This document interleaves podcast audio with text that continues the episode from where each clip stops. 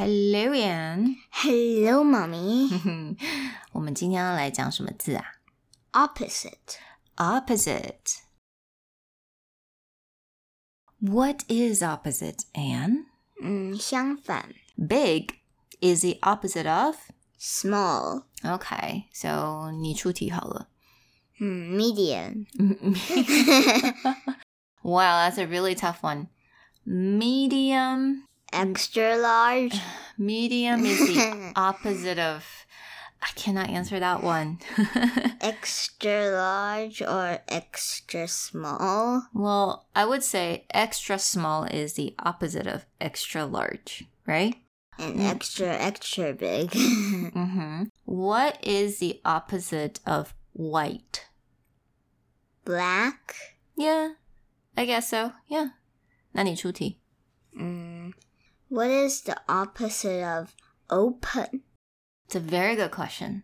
The opposite of open is close, right? Clo- That's right. Okay. What is the opposite of off?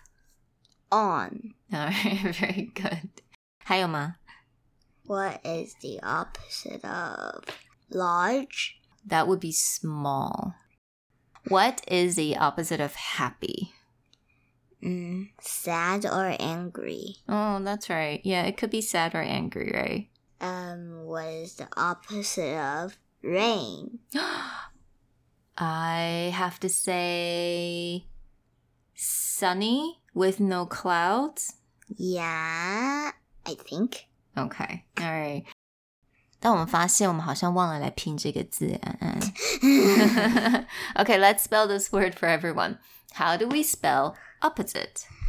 O P P O S I T E. All right, O P P O S I T E. See，我们今天呃，我们今天在拼字的时候，就是 opposite of what we used to do. We Yeah. used to do it in the very beginning, but we, now we do it at the very end. All right, so I hope you guys enjoy this word today. 然后还要记得问问看身边的人，What is the opposite of something? See you guys next time. Bye. Bye. Meow.